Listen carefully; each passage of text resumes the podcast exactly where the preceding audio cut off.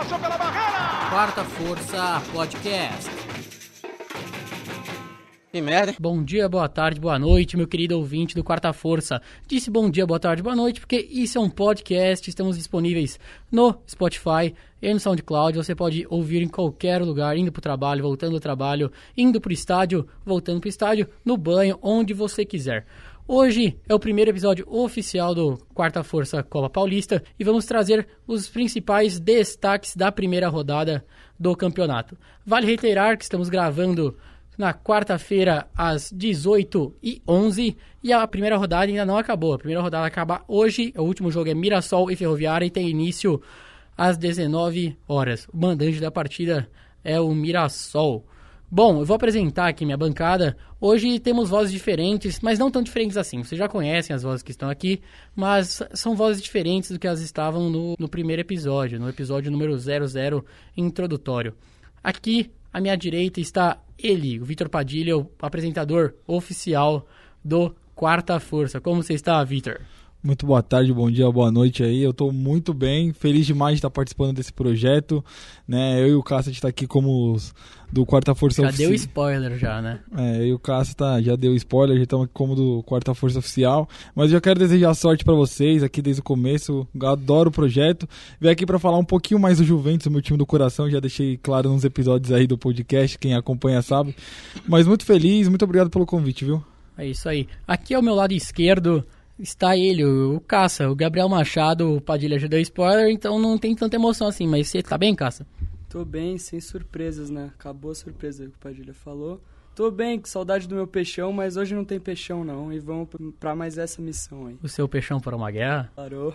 Parou com o Dalmo. Com o Dalmo, com o Dalmo, isso aí. E na minha ponta esquerda, o velocista, o Gabriel Ferneira, ele que tá sempre aqui ao meu lado, ele atrasa a, postagem de podcast? Atrasa, mas ele tá aí, tá sempre presente. Como é que você tá, Ferneda? Jogando ali pela velocidade, velocidade só dentro de campo, que fora de campo tivemos alguns problemas, mas saiu e tamo, tamo tudo bem aí. Muito feliz de estar aqui de volta. Mais um podcast Quarta Força agora para falar da Copa Paulista. É, o Ferneda que vocês, não sei se vocês sabem, mas ele é mesa tenista. Ele não joga futebol, ele joga ping-pong, né, Ferneda? É, ping-pong para os leigos. É, isso aí. Ele é mesa tenista. É o, o Goiama brasileiro. Não que o Goiama não seja brasileiro, mas... Bom, vamos lá. Para começar, aqui trazendo os principais destaques, vamos passar os resultados da primeira rodada, que os algumas partidas não foram ainda, como eu citei, o Mirassol e o Ferroviário ainda jogam hoje, mas já teve partida, teve partida, tiveram partidas boas, e no grupo 1, o Voto Poranguense, o atual campeão, perdeu dentro de casa para o Comercial, por 1 a 2 falando assim, né? Porque o Votuporanguense era o mandante. Foi 2 a 1 pro comercial. O Votuporanguense, atual campeão, saiu derrotado. E o Linense, dentro de casa, no estádio Gilbertão, no domingo, dia 23, ganhou de 2 a 1 do Batatais. O terceiro jogo da rodada Mirassol e Ferroviária, que nós traremos os destaques na semana que vem, porque a partida não foi ainda. É, Gabriel Machado, Caça, você consegue passar para mim os resultados do grupo 2? Tivemos o Inter de Limeira, atual vice-campeão da Série A2, empatando por 1 a 1 com o 15 de Piracicaba. Também o Rio Claro estreando com vitória por 2 a 0 em cima do Velo Clube em casa.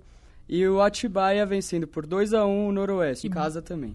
Como pontuamos no episódio 00, agora são, vamos passar o grupo 3 e o grupo 4. São os grupos que os clubes nós temos um pouco mais de proximidade por conta da localização que nós estamos. Nós estamos na capital paulista. Então a gente consegue trazer um material mais legal para vocês, um material mais exclusivo. Bom, o grupo 3, que tem o Juventus da Moca, time do querido Vitor Padilha. Você consegue passar para mim os resultados do grupo 3, Vitor? Consigo, consigo. O melhor time da competição, o Juventus, ganhou do Corinthians Sub-23 na Rua Javari, na clássica Rua Javari, por 2 a 1 O Nacional venceu o Tabaté fora de casa por 1 a 0 E a Portuguesa, que vive numa fase terrível, assim, catastrófica, perdeu por 3 a 0 do Desportivo Brasil em Osasco. O Caça vai trazer mais informações. Então assim, a fase da Portuguesa é terrível, como um dos principais rivais do Juventus. Eu eu lamento muito porque já acaba ficando sem rival, né? Por mais que tenha o Nacional que é o mais tradicional aí. Então você fica triste com a fase da Lusa, mesmo sendo um rival. Você gosta de ver a Lusa bem para travar clássicos emocionantes, com o moleque travessa? Não bem assim, Série A a gente não quer ver não. Acho que é demais, assim, mas podia estar melhor do que tá, né? Tá praticamente fechando as portas, tá cheio de polêmica para vender estádio, assim, então É lamentável porque sem clubismo nenhum é um time muito tradicional, né? Então ficar sem esses times como Portuguesa e tal. Mas o, como o Nacional é mais rival e o Nacional tá no nosso grupo e venceu, então acho que reservam grandes partidas por aí nesse grupo da, da Copa Paulista. Estou de acordo com você, Padilha. E Gabriel Fernandes, consegue passar para mim os resultados do grupo 4 pra gente aqui?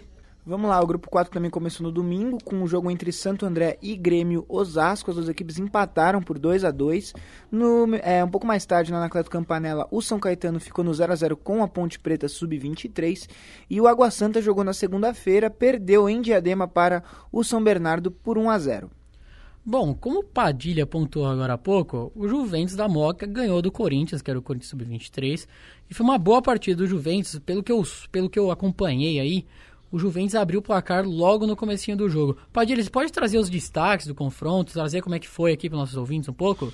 Claro, o Juventus que venceu na equipe sub-23 do Corinthians, a equipe que conta com grandes jogadores, né, do Corinthians, jogadores que podem ter presença no grupo principal. E não queria dar spoiler não, mas tem participação aqui de jogador do Corinthians, jogador Exato. importante esse elenco, hein? Exato. Pode continuar, Padilha, desculpa por interromper. Não, que isso, é, você é a lei aqui, exato. O Corinthians com grandes jogadores aí capazes de figurar na, na equipe principal. O Juventus veio para campo com o Gil, não aquele tradicional Gil lá que jogou, também jogou no Juventus. O Gil da Lei de Gil ou o Gil do, do, do Corinthians, zagueiro? Não, o Gil da Lei de Gil, ah, é que pode fazer tudo, mas enfim.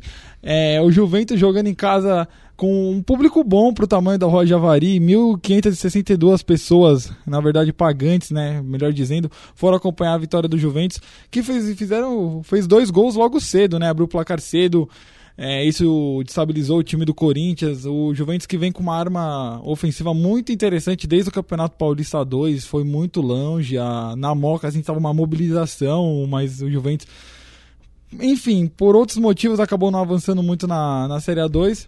Mas foi um jogo bastante interessante, assim, eu acompanhei também. O Corinthians também é uma equipe que vai dar muito trabalho, além de ser muito tradicional, essa equipe sub-23 vai dar muito trabalho. Depois do segundo gol do Juventus, o Corinthians dominou, botou pressão, botou pressão mas a defesa do, do time moquense respirou e teve um ótimo resultado. Então é isso que eu, que eu posso trazer de Juventus 2, Corinthians Sub-23 1, com a minha total felicidade de ser líder do grupo nessa Copa Paulista por enquanto. É, Padilha, você pode pontuar pra gente quem fez os gols do Juventus da Moca, por favor? Posso, posso sim. O Juventus abriu o placar com meia potiguara num chute cruzado, um chute bonito, e depois ampliou aos 19 minutos com um gol do Zoó Lei do ex, hein? Teve lei do ex na Roja Javari, porque o Diego Sacomã é ex-jogador do Corinthians e marcou o segundo gol ali para decretar a vitória do Juventus. Que o Corinthians diminuiu depois, né? Com... Com o Jorge Coleman, ele que é paraguaio. E, bom, quem falou com a gente do Corinthians foi o zagueiro Igor Moraes. Ele que é um zagueiro de 21 anos e chegou no time em maio. Ele que é ex-jogador da base de São Paulo e é um dos destaques do elenco do Corinthians. Ele é o capitão e vem jogando muito bem. E ele avaliou a partida, ele avaliou a estreia, apesar da derrota. Então fique aí com a fala do zagueiro Igor Moraes. Foi um jogo difícil, né? Jogar na, na Javari é sempre um jogo complicado. É, entramos meio desligado, tomamos um gol logo no começo. E um gol no início do jogo acaba estragando qualquer estratégia. Tomamos o segundo, e depois do segundo gol, acho que nosso time entrou na partida, começou a jogar mais, começou a botar a bola no chão. É, conseguimos conquistar um gol, continuamos batalhando pela, pelo segundo gol, mas infelizmente não saiu. Bom, gente, esse é o Igor Moraes eu vou chamar nossos especialistas aqui da mesa, nossos comentaristas, para dissertar um pouco sobre o que sobre o que o grande Igor falou. Vocês concordam que jogar na Rua Javari é um é um pouco difícil, muito por conta que é um estádio pequeno, é truncado, a torcida fica direto atrás do gol, é gritaria o tempo inteiro. Você concorda que é uma pressão pesada, ainda mais para um time em formação, Fernanda? Ah, eu acho que sim, é uma estreia principalmente. Estreia, todo mundo tá nervoso e são equipes que jogaram na primeira metade da temporada um campeonato estadual, mas que de qualquer forma fizeram toda uma pré-temporada para jogar essa Copa Paulista. Então, não deixa de ser uma estreia e uma estreia e toda estreia é complicada. Então, é difícil jogar na Rua Javari, é um estádio que tem a sua tradição e o Juventus se mostrou um time legal, um time que fez algumas coisas boas nesse jogo. É, e é claro, quando você olha o Corinthians, por mais que seja o Sub-23, todo mundo vai ficar de olho em cima, vai querer ver, putz, o que, que será que esses caras conseguem fazer? Querendo ou não, são jogadores que estão tentando chegar no elenco principal. Então a dificuldade ela existe E eu acho que de acordo com que a competição vai passando, uh, o futebol, a tendência pelo menos é que melhore. É claro que era difícil de jogar e isso se mostrou dentro de campo, tanto que a equipe do, da Rua Javari ganhou. Mas a dificuldade ela existiu e vamos ver também aonde esse Corinthians pode ir, até onde essa equipe pode chegar para as próximas rodadas. Aí, bom, e como o João falou no primeiro episódio, o Corinthians trouxe 15 jogadores para essa disputa. Então, claramente, um elenco que está em formação ainda. O elenco está começando a ganhar entrosamento e provavelmente tem a chance dos jogadores passarem a assumir o elenco principal. Caça, você acha que esses jogadores fizerem uma, uma boa Copa Paulista, se encaixar o elenco certinho, começarem a jogar bem, conseguem subir para o time principal para ser, serem comandados pelo técnico Fábio Carilli? Eu acho que um ou outro nome assim conseguem. Mas o interessante de montar times de sub-23 é porque, assim como nos campeonatos de aspirantes, eles viram de vitrine para vários outros clubes. Então, se não jogar no Corinthians, pode jogar em outros clubes de Série A ou clubes de ponta de Série B. Mas em algumas posições carentes do elenco é sim importante um time sub-23, alguém que consiga chegar. E Padilha, você acha que o, cara tá com moral ou não tá? Ele chegou no Corinthians mês passado, já é zagueiro titular e veste a faixa de capitão. Tá com moral o cara ou não tá? Não, o cara chegar com moral, né? Chegar recentemente a receber a braçadeira de capitão, mesmo sendo da base de um grande time que é o Corinthians, é, é para poucos, assim. É para aguentar a pressão e aguentar a barra é para poucos. Então tem que estar tá com uma cabeça muito, muito bem no lugar para não, né, não desfocar, porque você chega numa base muito boa que é do Corinthians, recebe a braçadeira de capitão, tem que ter uma cabeça no lugar para botar o pano no chão, trabalhar, trabalhar cada vez mais para chegar no elenco principal. O capitão do que a gente veio citando na entrevista aí é um dos caras que é citado para subir né, no segundo semestre no, no, time principal do Corinthians. Pode até ser novidade, quem sabe, no nosso outro quarta-força, né, mais para frente. Então, eu vejo com muito bons olhos esse menino, esse zagueiro. E eu espero que ele siga muito bem nessa Copa Paulista. E ele foi bem diante do Juventus. Mesmo com a derrota, ele foi um, um dos destaques em campo. Bom, e quem mais falou disso, dessa boa fase e tudo mais, é o próprio Igor Moraes. E bom, vamos ouvir o falando de como está sendo esse novo momento na carreira dele. Eu fico muito feliz pelo, por essa evolução da equipe como um todo. e fico feliz também por estar indo bem individualmente. Acho que meu, meu desempenho individual só está sendo bom porque a equipe vem ajudando. Assim como eu jogo para ajudar minha equipe, para eles terem um bom desempenho, acho que eles também jogam para me ajudar. Acho que todo mundo se ajuda dentro de campo. E é uma honra poder vestir a abraçadeira de capitão do Corinthians num clube tão grande, com, com tanta história, numa camisa tão pesada. É uma honra para mim e, e fico muito feliz por isso também. Terminando de passar esse confronto aqui do Corinthians e Juventus, ô Padilha, consegue passar para mim qual é o próximo compromisso das duas equipes? Consigo, consigo. O Juventus vai enfrentar o Desportivo Brasil fora de casa, enquanto o Corinthians recebe o Taubaté, vai jogar em casa, com o apoio da sua torcida, vai receber o Taubaté. Isso aí, Padilha. Esses são os próximos confrontos Juventus e Corinthians. E quem ficou responsável também para trazer os destaques da partida do Nacional, que foi contra o Tabaté, o Nacional ganhou fora de casa. Tá na sua mão, não tá? Você consegue passar os nossos principais destaques desse confronto pra gente? É comigo, é comigo mesmo. O, o Nacional que visitou o Taubaté, né, o principal rival do Juventus aí, o Nacional, e saiu vitorioso com o gol de Gabriel Mendes ali na segunda etapa, venceu o Taubaté, é, ali por conta de saldo de gol não é líder, né, é o terceiro colocado do grupo, atrás do Desportivo Brasil e do Juventus, e o Taubaté, que só não é lanterna por causa da goleada que a Lusa sofreu, que a gente vai falar mais daqui a pouquinho, e um destaque desse jogo também, um jogo que foi muito nervoso, né? As equipes, eu acho que, como é uma competição que vale tudo para elas, elas entram meio nervosas assim, primeira partida para quebrar aquele gelo, né? Como é qualquer equipe. Vale destacar que o público não foi bom que nem o da Rua Javari. O público só de 620 pagantes é, com uma, uma, competição tradicional, às vezes é, é por conta Javari foi mais que o dobro, né? Chegou a 1.500, não foi? Foi, 1.500, é, um pouquinho acima de 1.500. Mas é, também eu acho que por conta de horário, até porque não são... É, o Taubaté não vem de uma boa temporada atrás, né? Fez até uma boa Copa Paulista, uma, um bom é, campeonato estadual. Mas enfim, um jogo que não teve muitas emoções assim, meio nervoso, mas o Nacional vence e larga bem nessa, nessa Copa Paulista. Isso aí, o terceiro confronto do grupo 3 foi Português e Desportivo Brasil. E quem vai passar os principais destaques do confronto é o Gabriel Machado, o caça. Ô Gabriel, é verdade que tem chinês jogando essa Copa Paulista aí? É verdade, é verdade. Tem sim chinês jogando a Copa Paulista, porque o Desportivo Brasil, que é o clube de empresários fundado em 2005 e de uma estrutura muito boa nas categorias de base, já revelou nomes como Gustavo Scarpa e Léo Duarte do Flamengo, foi comprado em 2014 pelo Shandong Luneng, time do Gil e do Roger Guedes. E por ser um time de donos chineses agora, tem todo ano eles trazem 30 jogadores da China para fazer parte das categorias de base. E no elenco principal agora são cinco. Então temos cinco jogadores chineses jogando a Copa Paulista. Eu vou te colocar na fogueira aqui. Você consegue falar o nome desses jogadores aí? Eu consigo falar o nome do, do que foi titular, o centroavante Feng Zhao, que fez uma boa partida, inclusive. É, é titular desse time, também jogou a Copa São Paulo. E vem jogando aí, tem só 19 anos. É, Casa, só pra, por ver das dúvidas, o Shandong Luneng é, o- é o time do brasileiro Gil, que a gente tanto comenta no nosso podcast Quarta Força, que tá pra desembarcar aqui no Parque São Jorge. É esse famoso Shandong Luneng? É o Gil do Coringão?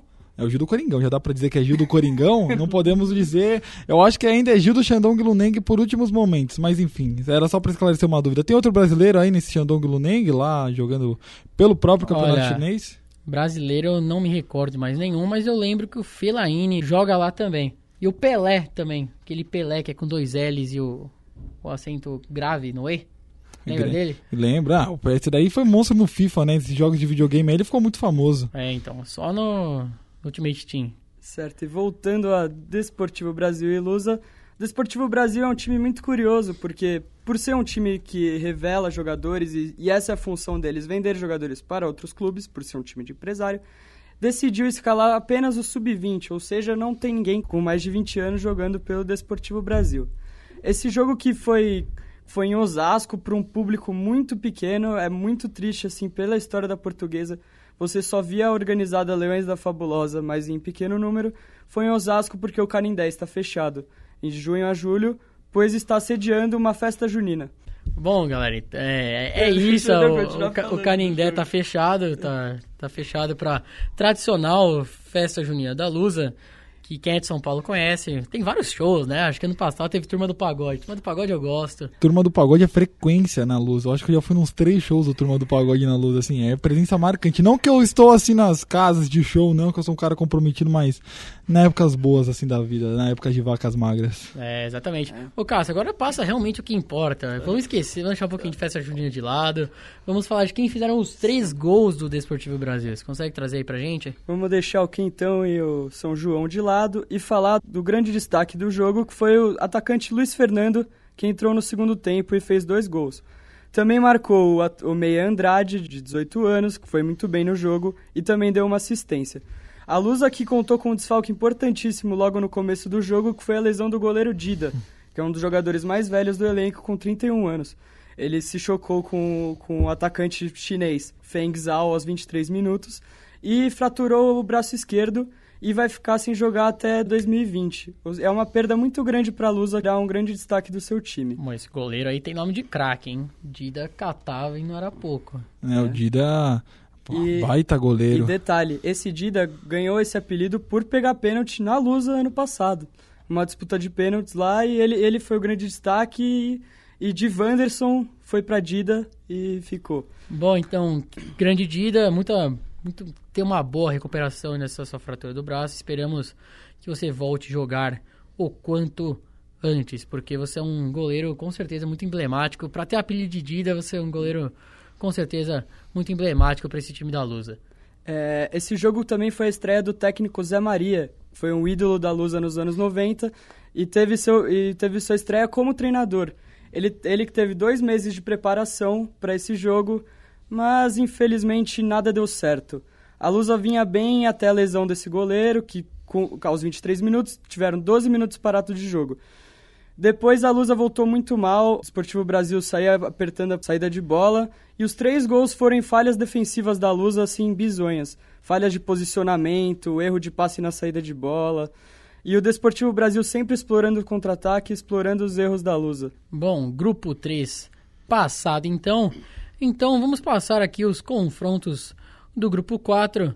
O grupo começou ali com Santo André e Grêmio Osasco. Acho que foi a partida provavelmente mais disputada, com mais gols nessa, nessa primeira rodada de Copa Paulista, né? Tiveram quatro gols nessa partida. Fernandes, consegue passar os destaques aqui pra gente? É isso aí, foram quatro gols, empate por 2 a 2 no Bruno José Daniel. Jogo movimentado, logo no primeiro tempo, cada equipe já marcou um gol. O Will fez o primeiro gol do jogo, marcando para a equipe do Santo André. E o Caio Tala marcou o gol de empate da equipe do Osasco. As duas equipes criaram bastante chances na primeira etapa e o segundo tempo se manteve da mesma forma, na mesma toada. O Léo Rafael chegou a deixar a equipe do Grêmio Osasco na frente, virando a partida por 2 a 1 mas o Johnson conseguiu fazer, exatamente, Johnson conseguiu fazer o gol do empate, o jogo terminou empatado por 2 a 2 Partida com mais gols até aqui e a quantidade de gols mostrou que foi a partida. Duas equipes que buscaram bastante o primeiro gol, um jogo muito mais ofensivo do que defensivo e nenhuma das duas equipes conseguiu sair com resultado. Duas equipes muito tradicionais também, né?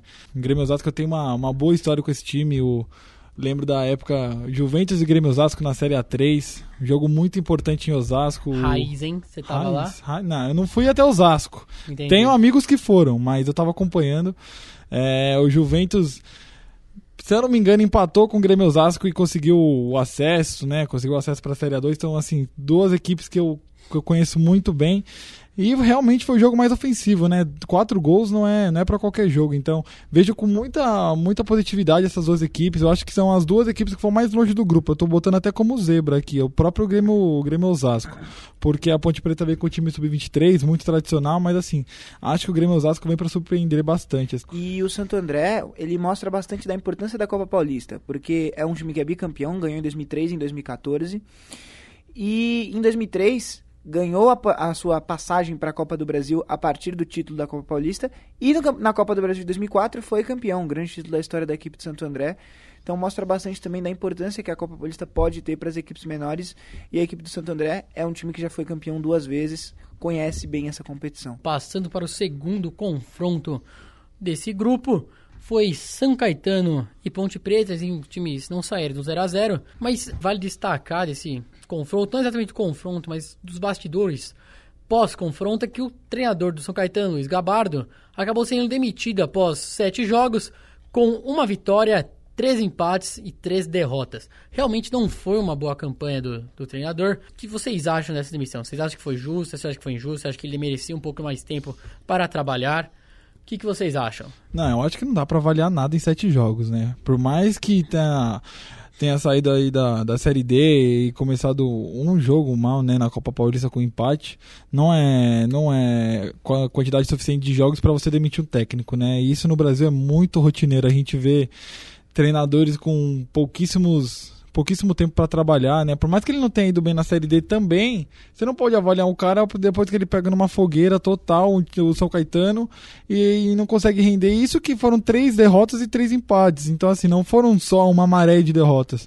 Venceu pouco, venceu pouco, mas dá o tempo pro cara trabalhar, ele tem que encaixar o time, ele tem que achar. Em sete jogos ele nem achou o esquema ideal. Então, assim, muito mal essa decisão da, da diretoria do São Caetano em demitir o técnico. Eu não faria, não.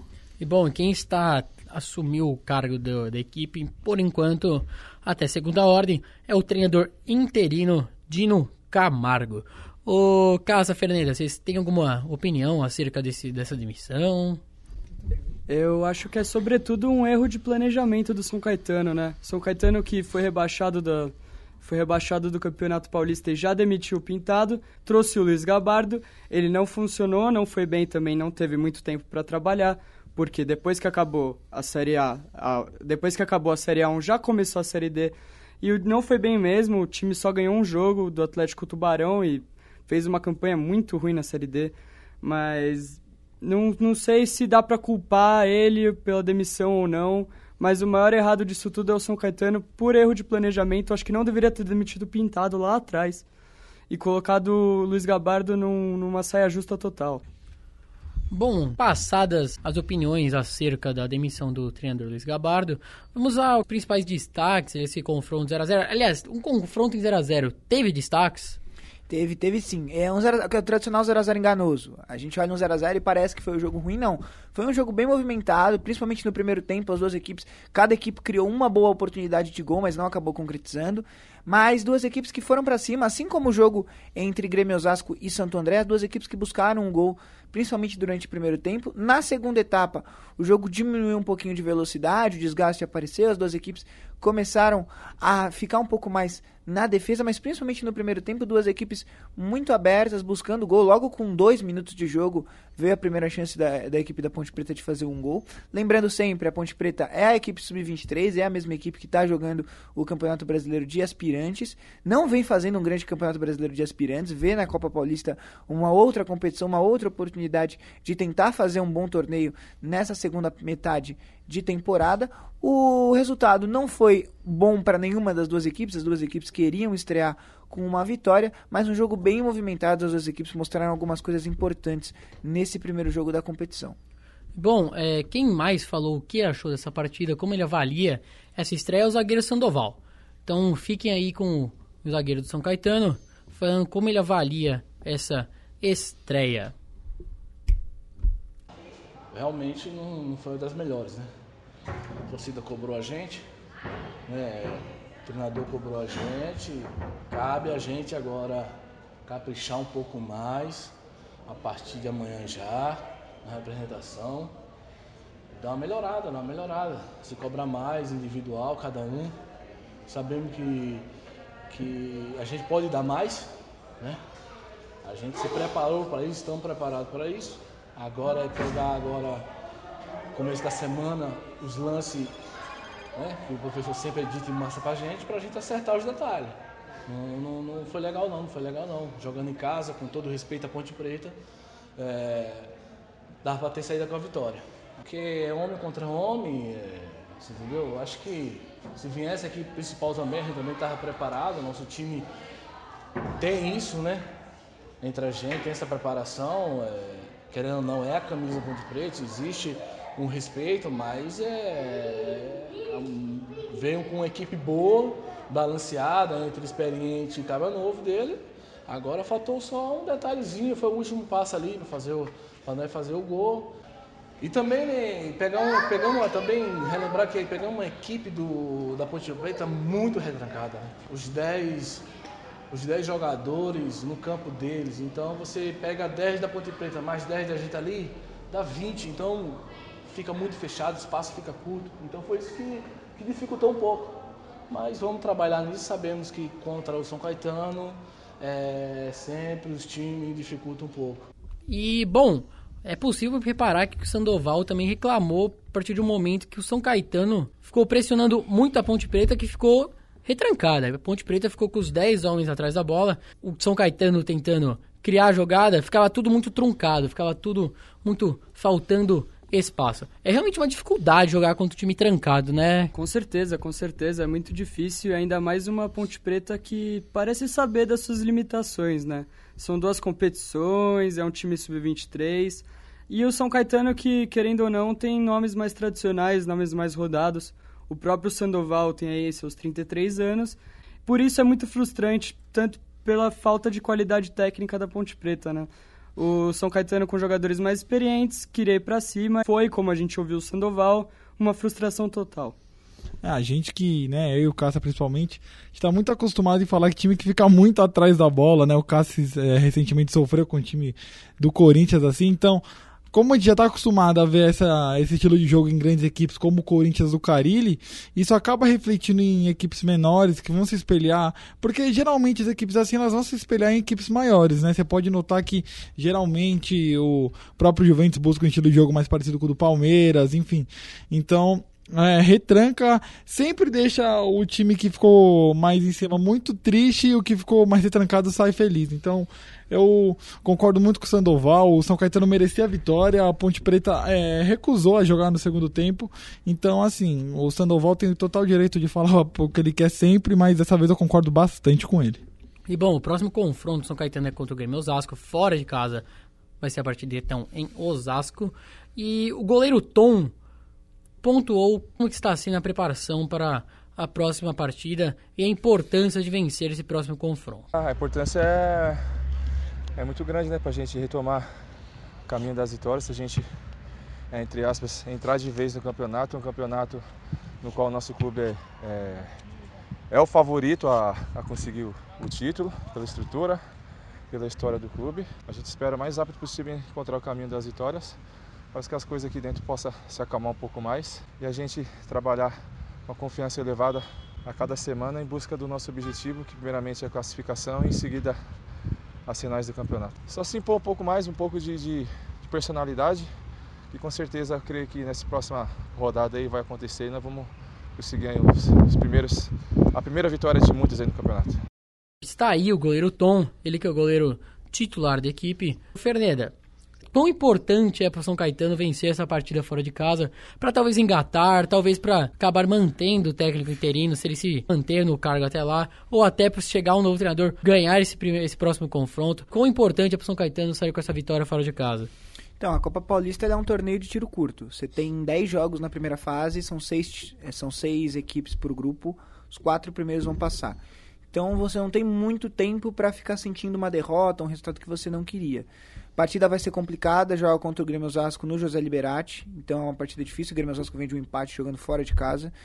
Então é um jogo que vai ser bem interessante, são duas equipes que vão tentar a primeira vitória na competição, e é claro que é fundamental, você vem de uma demissão de um técnico, você pode questionar obviamente se devia ou não ter demitido, mas o fato é que você vem de uma demissão de um técnico, uma troca de treinador, uma mudança de trabalho, no meio de uma competição, ou melhor ainda, no começo de uma competição, é claro que a vitória é a melhor maneira de você tentar melhorar o seu clima, melhorar o seu ambiente e dar uma tranquilidade maior para o time. Então, é, é, claro que o São Caetano vai pensando somente na vitória, independentemente do adversário, onde vai ser o jogo, tem que ir com esse pensamento de vitória, porque o clima parece, um, olhando de fora, né, parece um pouco conturbado justamente por causa dessa demissão do técnico.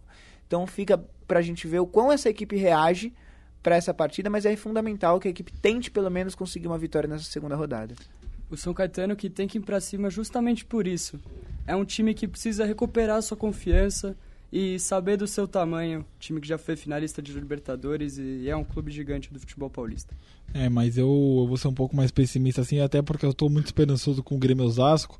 Acho que até por essa correria do São Caetano, que eu acredito que vai acontecer de querer abrir o placar e querer sair com a vitória, é um jogo que, que se o Grêmio Osasco administrar muito bem, pode sair com mais uma é, pode sair com a vitória, né? Aí já teve um empate contra o Santo André e pode ficar muito bem na classificação, né? Um empate, uma vitória encaminha até bastante a classificação, né? Deixa a situação um pouquinho mais é, um pouquinho mais aliviada, enfim. Fora que tem aquele ganho de confiança, né? Empatou fora de casa, ganhou dentro de casa, de duas equipes que são tradicionais, é Santo André empatou com o Grêmio Osasco em 2 a 2 E agora vai pegar o São Caetano, né? Então, é, é sequência muito difícil do Grêmio Osasco, que se sair muito bem dessa, aqui ó, tô falando sério, é um dos candidatos aí bastante, bastante longe nessa Copa Paulista. Tenho muita esperança nesse time do Grêmio Osasco. É, seriam os dois clubes mais tradicionais do grupo, né? Se você sair com o resultado positivo deles, o resto é, vai mais, está mais encaminhado. É, ainda mais que tem a Ponte Preta, mas a gente já sabe que a Ponte Preta vem com o time sub-23,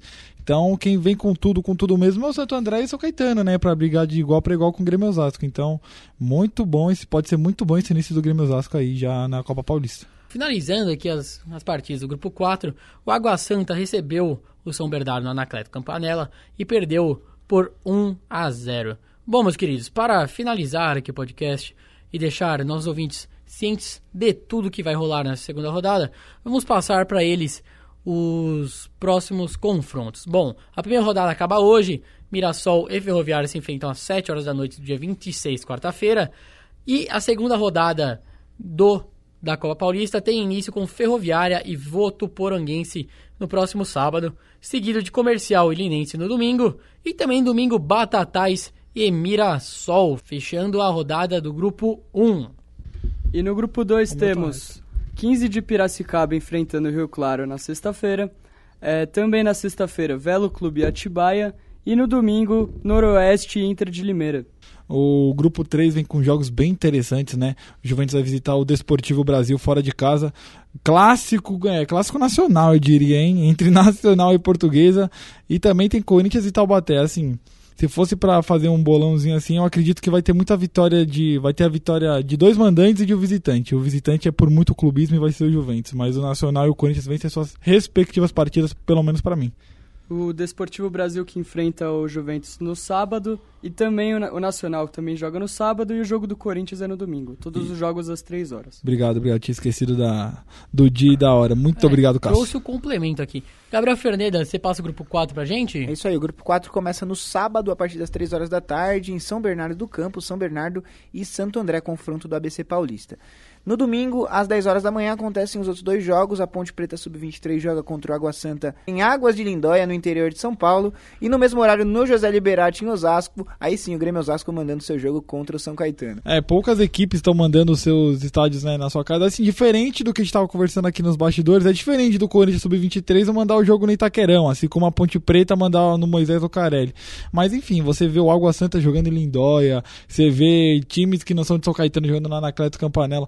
Assim, não, não é, meus ouvintes, não fiquem confusos, a Copa Paulista é isso mesmo, é uma grande bagunça do bem, eu diria. Então, a gente vai dar uma apurada para saber se tem sedes definitivas, se são jogos tabelados, mas enfim, por enquanto fica um pouquinho essa confusão, mas é isso. Ó, eu vou datar esse podcast um pouquinho. Neste momento, acabou de sair gol da Ferroviária. A Ferroviária abre o placar aos dois minutos de jogo, jogando fora de casa contra o Mirassol. Bom, nós vamos ficando por aqui.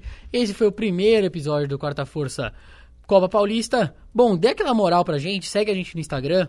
Instagram é Insta Quarta Forca, Forca Quarta no Twitter. E caso você queira mandar um e-mail, uma sugestão, uma crítica, ou sei lá, xingar o Padilha, vocês que sabem, pode mandar um e-mail pro contato quartaforca.gmail.com. Suas interações são sempre muito bem-vindas e nós respondemos todo mundo. Então, se quiser interagir com a gente, vocês já sabem como fazer. Esse episódio foi apresentado e produzido por mim, Felipe César. A reportagem e os comentários foram de Gabriel Ferneda, Gabriel Machado e Vitor Padilha. E a edição ficou por minha conta, Felipe César. Bom, meus queridos, semana que vem tem mais. Espero que vocês gostem e até mais.